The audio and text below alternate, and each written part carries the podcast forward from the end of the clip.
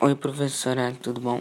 Então, nesse trabalho é, eu fiz um resumo sobre as medidas estatísticas e contagem de probabilidade. E também coloquei algumas curiosidades e exemplos. Começar com medidas estatísticas. São as estatísticas que representam uma série de dados orientando-nos enquanto a posição da distribuição em relação ao eixo horizontal do gráfico da curva de frequência.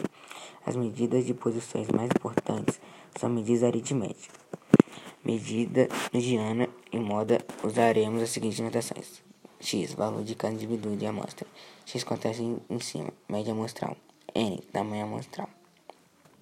Aqui vai falar sobre medida populacional.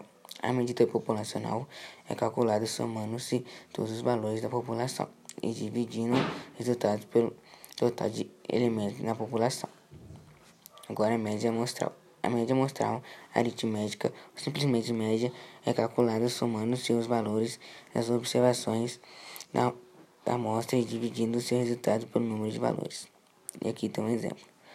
Uma amostra de 5 barras de aço foi retirada da linha de população e seus comprimentos foram medidos os valores foram 4,5, 4,6, 4,5, 4,4 e 4,5.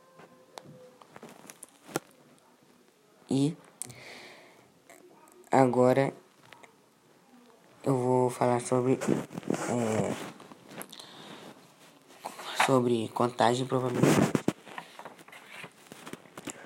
O princípio fundamentando a contagem, também chamado de princípio multiplicativo, é utilizado para encontrar o número de probabilidades para um evento, constituindo de, em etapas. Para isso, as etapas devem ser sucedidas independentes se a primeira etapa do evento possui X possibilidades e a segunda etapa é constituída por Y possibilidades. Então, existe X e Y possibilidades. E aqui alguns exemplos. Exemplo 1. Com os números de dois algarismos distintos, podemos formar com o dígito 3, 5, 6 e 7.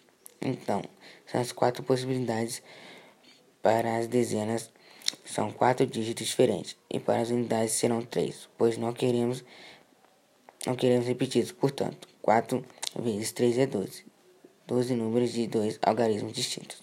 Muitos problemas de análise combinatória podem ser resolvidos utilizando o fatorial n, que é a multiplicação de números constituídos. 4 vezes 3, 3 vezes 2, 2 vezes 1 é igual a 24. Então, professora, esse foi o trabalho. Espero ter ficado bom. Espero que gostem.